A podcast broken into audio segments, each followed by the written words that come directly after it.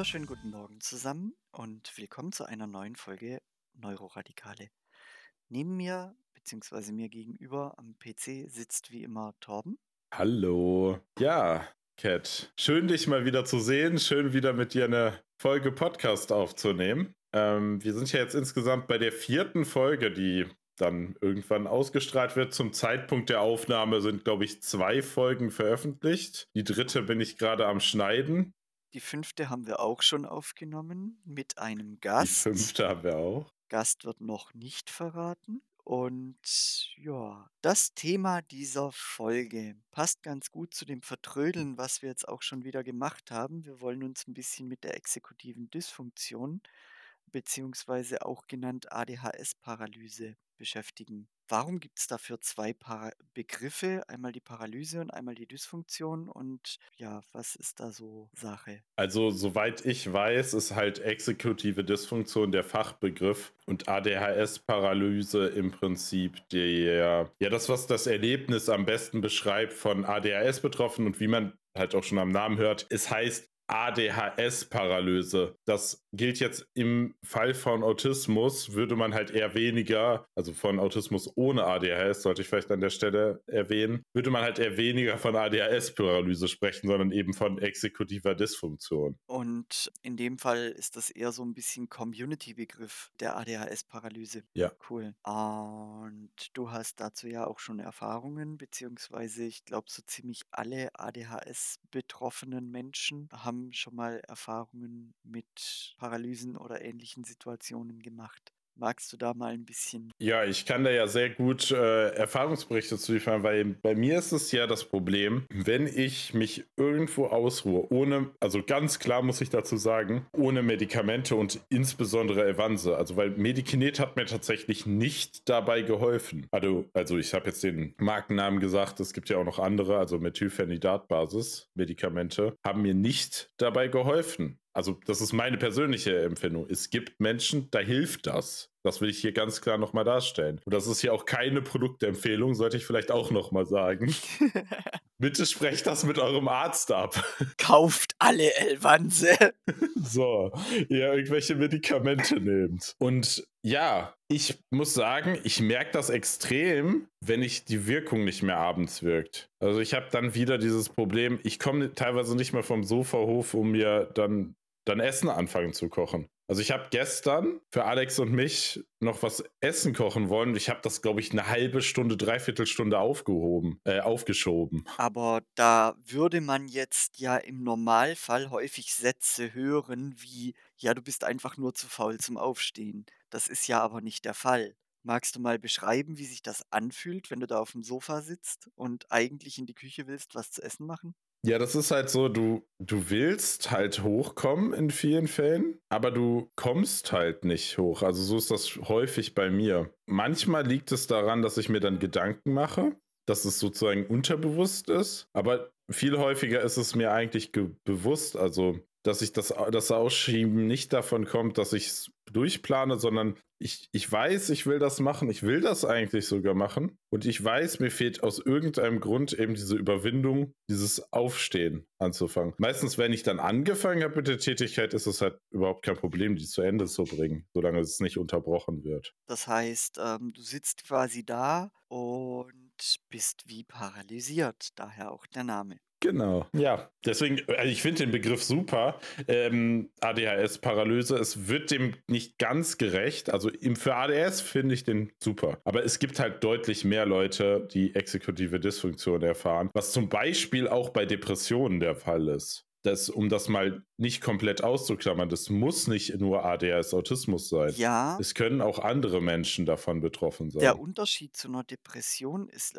glaube ich, aber, dass in den meisten Fällen bei einer Depression nicht die Paralyse das Problem ist, dass die Menschen nicht aufstehen können, weil sie nicht, weil es halt nicht geht, sondern aufgrund einer gewissen Antriebslosigkeit. Und ich glaube, da ist ein bisschen ein Unterschied auch im Empfinden. Also ich muss tatsächlich sagen, mh, hm, soweit ich weiß, kann man sich jetzt drüber streiten. Ich habe auf jeden Fall nie die offizielle Depressionsdiagnose bekommen. Das ist bei mir auch dann wahrscheinlich mehr so ein Burnout gewesen, wenn ich mich dann mal so, ich sag mal, mental am Ende gefühlt habe und nicht direkt eine Depression im klinischen Sinne. deswegen ist es für mich immer ein bisschen schwierig, das greifbar zu machen. Weißt du, was ich meine? Mhm. Da müsste man sich wahrscheinlich, ich weiß nicht, wie es bei dir ist, aber am besten sollte da halt eine betroffene Person, die halt von beiden irgendwie betroffen ist, von beiden halt eigene Erfahrungen mitteilen kann, drüber reden. Ich habe zwar offiziell eine Depression, ich behaupte jedoch bis heute, dass ich keine habe und dass einfach nur diagnostiziert wurde, das, was auf dem Papier steht, was ja häufig gemacht wird. Und Depression ist so das, was, wenn du irgendwas Psychisches hast, wird die Depression grundsätzlich mit angenommen und mit diagnostiziert, zumindest in den meisten Fällen. Und ich glaube, sowas ähnliches ist bei mir passiert. Dani, meine Partnerin, hat aber ADHS und Depressionen und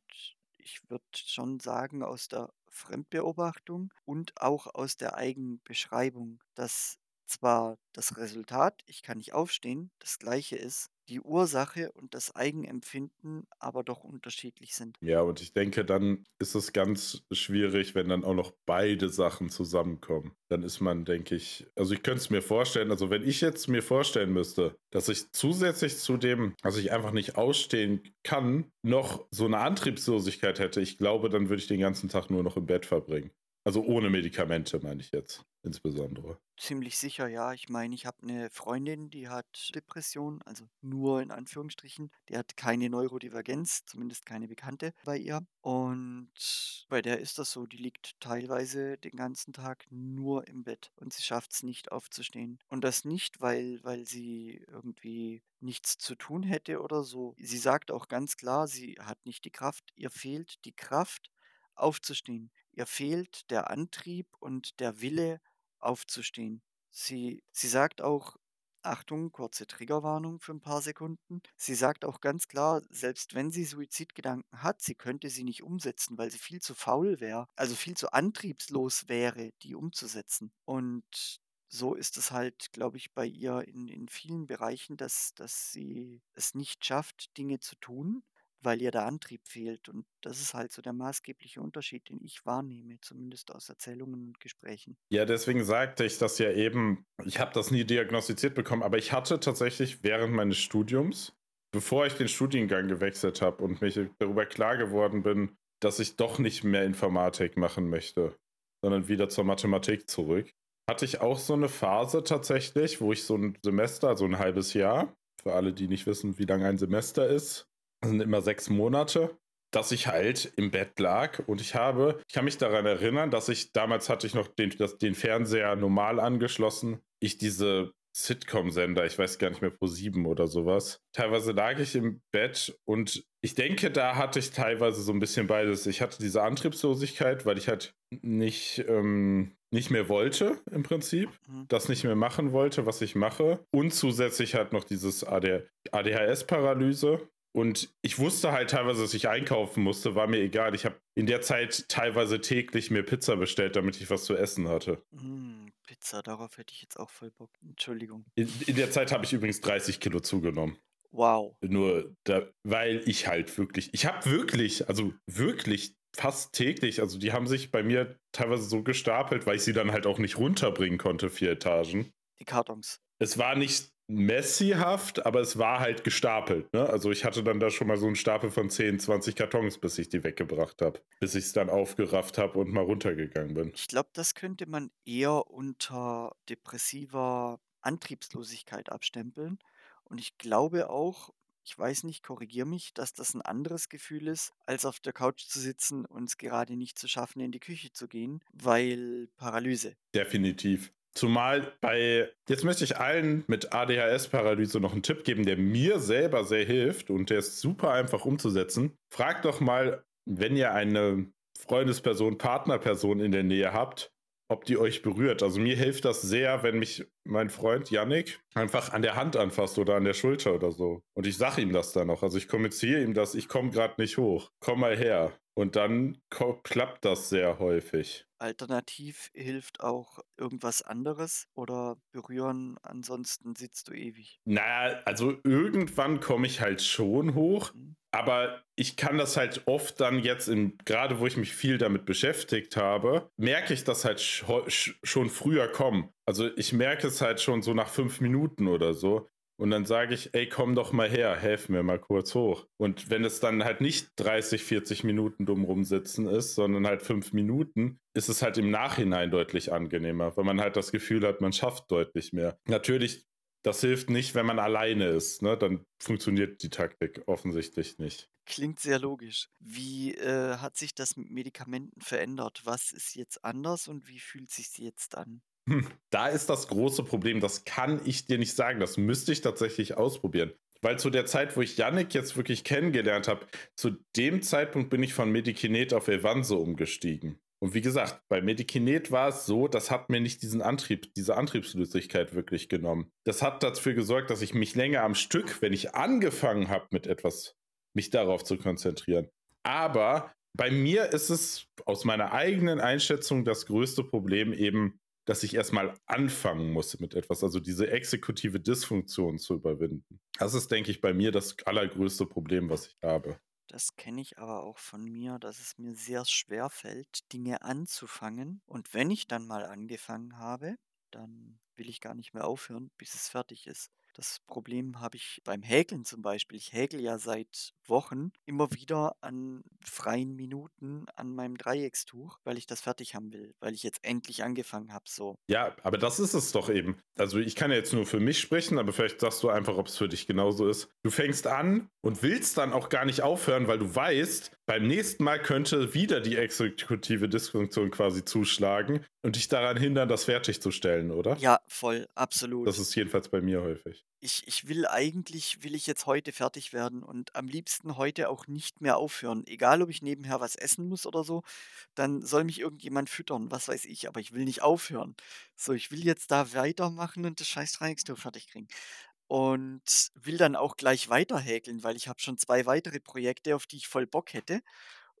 Und ich will da jetzt nicht rausfallen aus diesem, ich mache da jetzt gerade und habe eben genau davor Angst, dass wenn ich es jetzt auf die Seite lege und sage, okay, ich mache jetzt morgen weiter, dass es dann morgen in einem Jahr ist, wenn ich weitermache oder so. Ich hatte kurz bevor wir hier angefangen haben, angefangen, die dritte Folge Podcast zu schneiden. Genau diese Befürchtung hatte ich auch. Ich war kurz davor, ich war wirklich sehr kurz davor, dich zu fragen, ob ich die noch eben zu Ende schneiden soll. Aber mir ist dann klar geworden, okay, ich habe in etwas über einer Stunde 15 Minuten Podcast, dann wäre das heute nichts mehr mit der Aufnahme geworden.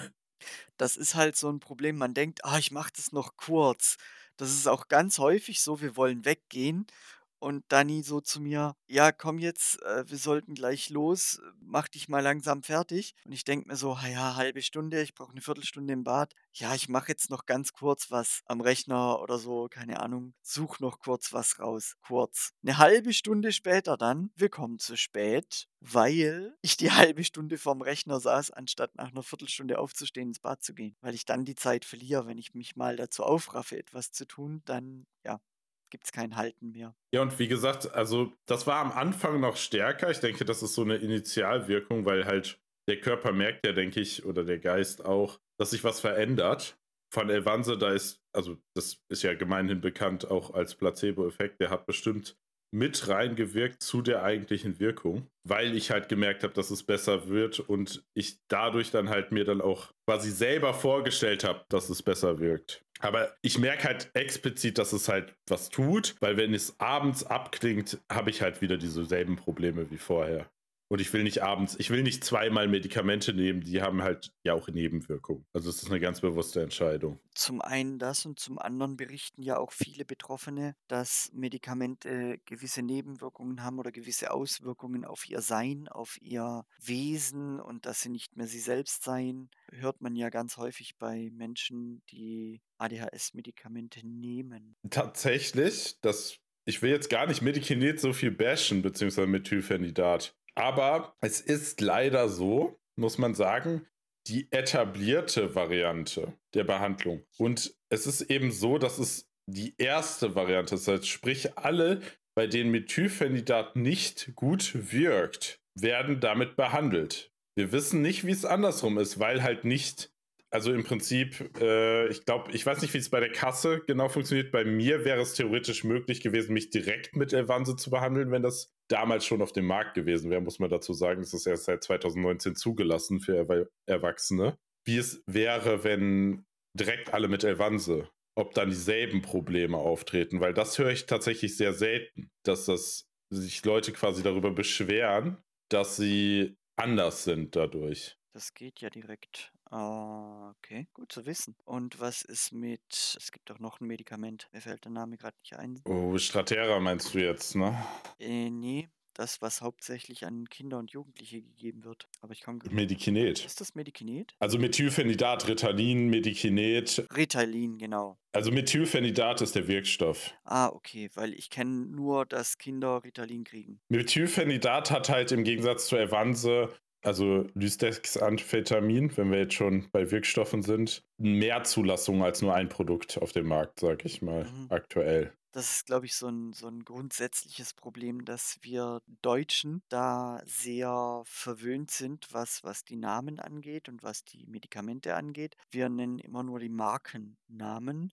In Amerika sind die viel mehr auf Wirkstoffnamen und kennen sich dadurch auch deutlich besser aus, wo die Unterschiede sind und welches Medikament welchen Wirkstoff hat und so weiter. Ganz viele wissen das in Deutschland gar nicht, weil oder erst in den letzten Jahren, weil früher hat man halt Aspirin genommen oder man hat halt sich irgendwie die Ibu geholt oder so, aber was da jetzt genau? Da hatten wir ja letztens tatsächlich sogar eine Unterhaltung drüber, in einem ganz anderen Kontext, aber das habt ihr in der Podcast-Folge davor schon gehört, dass Yannick Rückenschmerzen vom Hexenschuss hatte. Und da habe ich gesagt, ja, ich habe eine Packung Voltaren weggeworfen. Da hast du mir noch gesagt, das ist blöd. Hol dir was anderes in der Apotheke.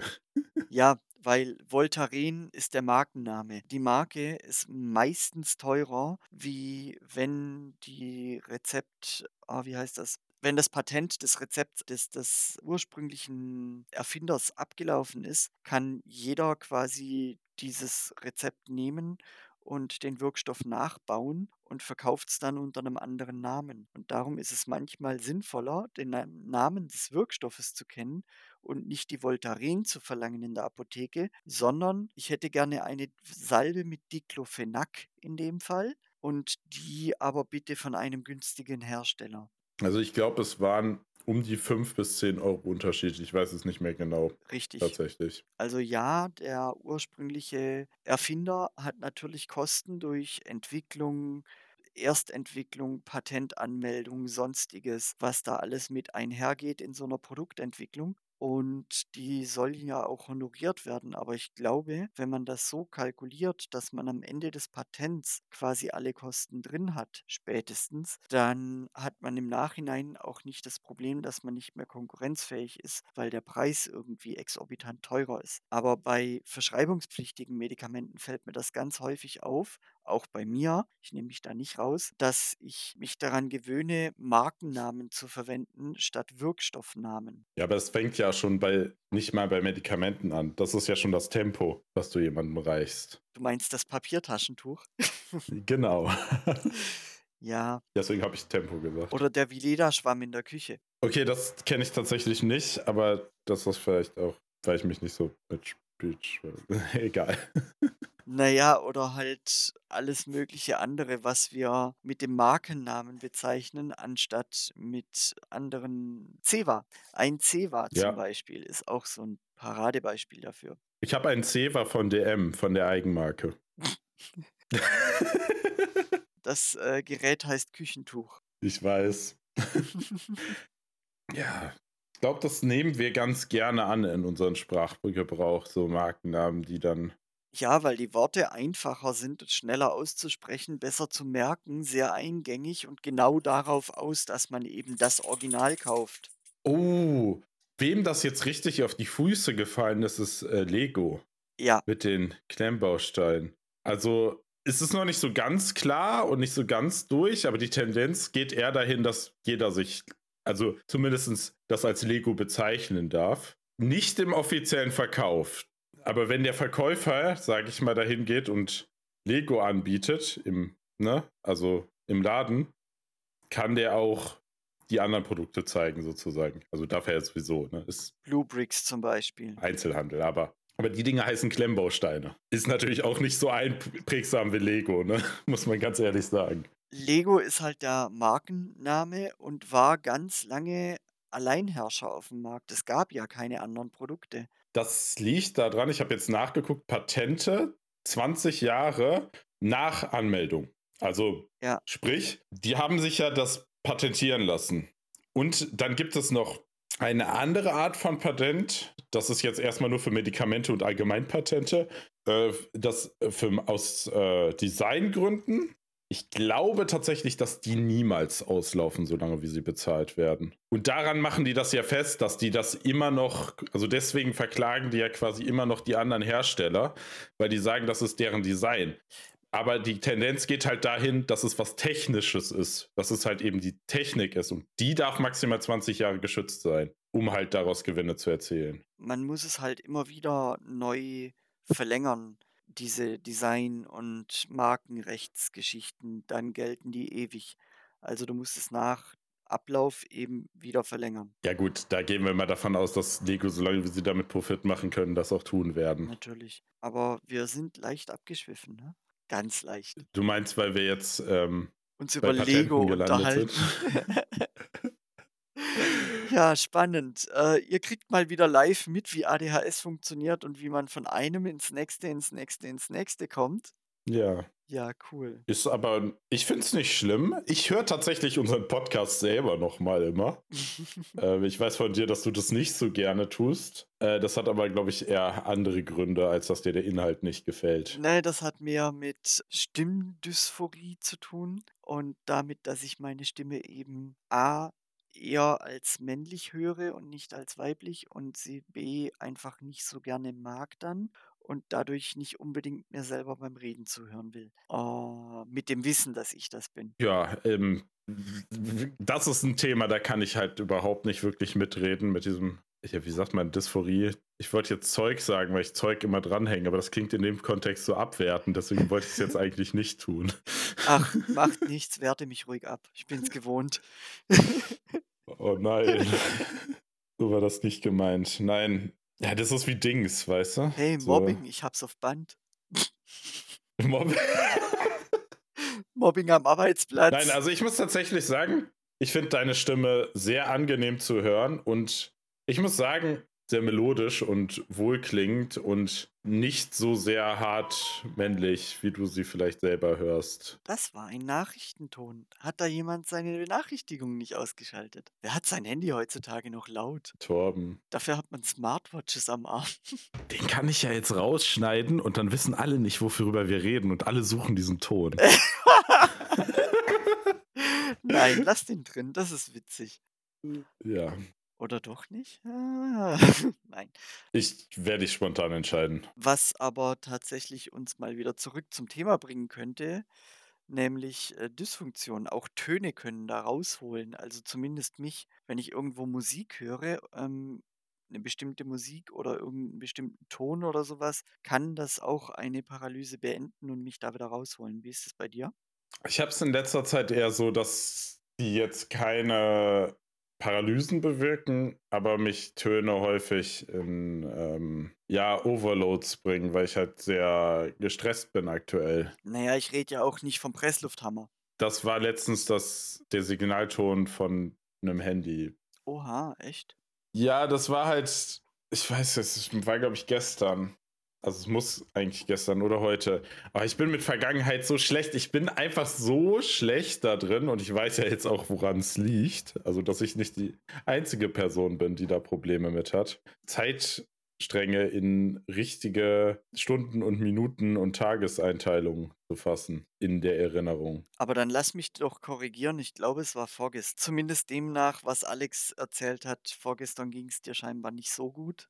Kann auch sein. Also ich sag so gerne gestern und dann meine ich irgendwas, was passiert ist. Eine Woche, zwei, drei in der Vergangenheit irgendwann mal passiert ist. Gestern halt, ne? Man kennt's. Ja. Ja. Ja, aber ich glaube, über das eigentliche Thema äh, exekutive Dysfunktion kann ich jetzt an der Stelle auch nicht mehr so viel sagen. Also außer dir fällt da noch was so ein. Nicht mehr so viel, ne. Also wie gesagt, mir hilft Musik. Mir hilft Musik als auch Motivator, bei an Sachen dranzubleiben. Aber grundsätzlich hilft mir auch Musik, äh, in den Tag zu starten. Oder ich höre meinen Lieblingspodcast oder höre meinen Zweitlieblingspodcast oder mache irgendwas anderes, was mich irgendwie nebenher beschäftigt, wenn mir die Tö Tätigkeit zu eintönig ist. Also Yannick hat mir tatsächlich zum Thema Musik letztens was gesagt. Er findet es interessant, dass er das, er kannte das nicht vorher, dass es bei mir so ist, dass ich halt Musik manchmal als unangenehm empfinde. Also nicht mal, die muss nicht mal laut sein, sondern einfach nur, dass sie existiert. Was? Ja, ich kann manchmal keine Musik hören. Mein Leben würde ohne Musik nicht funktionieren es ist einfach zu überfordernd manchmal. Also es ist dann einfach too much. Also es ist natürlich was anderes, wenn ich die Musik höre und Kopfhörer auf habe. Das geht eigentlich immer. Aber wenn dann irgendwas anderes noch drumherum passiert, muss ich manchmal echt sagen, hört mal, ich muss die Musik jetzt ausmachen. Also wir haben zum Beispiel letztens Digimon-Karten hier gespielt mit fünf Leuten, äh, mit sechs Leuten, ne? gerade Anzahl, immer zwei Leute spielen zusammen. und die Alexa hat, halt, hatten wir halt Musik angemacht. Ich habe dann irgendwann sagen müssen, pass auf Leute, wir müssen die Musik jetzt ausmachen. Ich komme da nicht mehr mit klar. Ich bin mittlerweile auch in der Lage dazu, das zu kommunizieren. Das liegt auch daran, dass ich es geschafft habe, im letzten Jahr mir, ich sag mal, ich Fortschritte darin gemacht habe, das meinen Freunden mitzuteilen, dass ich manchmal ein bisschen andere Bedürfnisse habe als der normale Mensch. Das ist ja aber auch was anderes als äh, Musik zu hören. Also wenn ich aktiv Musik höre, höre ich aktiv Musik. Dann interessiert mich nicht, was sonst ringsrum passiert. Wenn die Geräusche zu störend sind, die ringsrum sind, dann ist das was anderes. Ja, mit Kopfhörer hören ist grundsätzlich anders als laut Musik zu hören, also über Lautsprecher oder so. Und ja, wenn Karten gespielt wird, finde ich das auch eher störend. Wo ich es angenehm finde, ist bei Dungeons and Dragons, wenn ein atmosphärischer, epischer Soundtrack im, im Hintergrund läuft, der die Stimmung so ein bisschen untermalt, den der DM versucht aufzubauen. Äh, DM Dungeon Master, also die Person, die das Spiel quasi leitet. Das geht, aber wenn da jetzt äh, irgendeine andere Musik wie, was weiß ich, Hip-Hop, Punk, Rock, Schlager, Techno oder sonst was laufen würde, würde ich, glaube ich, auch durchdrehen. Also du meinst gerade insbesondere etwas mit äh, Vokalisierung, also nicht nur die Instrumental. Äh, mit Vokalisierung geht sogar. Es, wie gesagt, es muss halt zur Atmosphäre und zum gesamten Bild passen. Und wenn du halt Dungeons and Dragons spielst und im Hintergrund irgendwie so ein, so ein Barden mit einer Harfe oder so und da so ein Liedchen trällert, aber das in sehr gediegener Lautstärke, als wäre es quasi irgendwie ein Viertelkilometer vom Ort des Geschehens oder einen halben Kilometer vom Ort des Geschehens, wo du gerade dich im Spiel befindest, weg, dann untermalt das die Atmosphäre. Und dann finde ich das auch nicht störend. Wenn da jetzt allerdings Power Metal laufen würde, dann würde ich, glaube ich, durchdrehen. Als Beispiel Toss a Coin to Your Witcher, kennen, glaube ich, alle. Wenn sowas oder so ähnlich in einem etwas mittelalterlichen, weniger lauten oder weniger aggressiven Musikstil läuft im Hintergrund zu Dungeons and Dragons, dann geht das. Wenn das allerdings die Metal-Version davon ist, dann geht das nicht, weil passt ja nicht zur Atmosphäre. Und bei Digimon war es dann wahrscheinlich auch eine Musik, die nicht zur Atmosphäre passt. Wenn das einfach nur, ah, was passt zu Digimon? Da kenne ich mich nicht aus, weil ich Digimon nicht kenne. Also es ist ja im Endeffekt ein Kartenspiel. Ich denke, da würde ähnliche Musik passen wie bei Dungeons and Dragons. Halt irgendwas so epischer Soundtrack. Irgendwas episches oder irgendwas, ich nenne es jetzt mal Tavernen-Hintergrundgeplärre. Ja, ich glaube, mit sowas kommt man dann ganz gut klar, aber ansonsten fühle ich mich, glaube ich, auch sehr schnell überreizt, überfordert, genervt. Es ist irgendwie anstrengend und die Musik muss jetzt aufhören, ansonsten drehe ich durch. Ja, aber ich habe es halt jetzt geschafft, mittlerweile das halt wirklich auch ja bei meinen Freunden den klar zu machen oder zumindest klar zu machen, dass ich halt manchmal mich einfach zurückziehen muss, eine Pause brauche oder halt, äh, das kam halt daher, weil wir halt jetzt im Sommer oft gegrillt haben und dort ist halt nicht wirklich ein Rückzugsort, wo keine Musik läuft, außer ein Kämmerchen, wo halt so ein Bett drin steht in so einem Gartenhäuschen.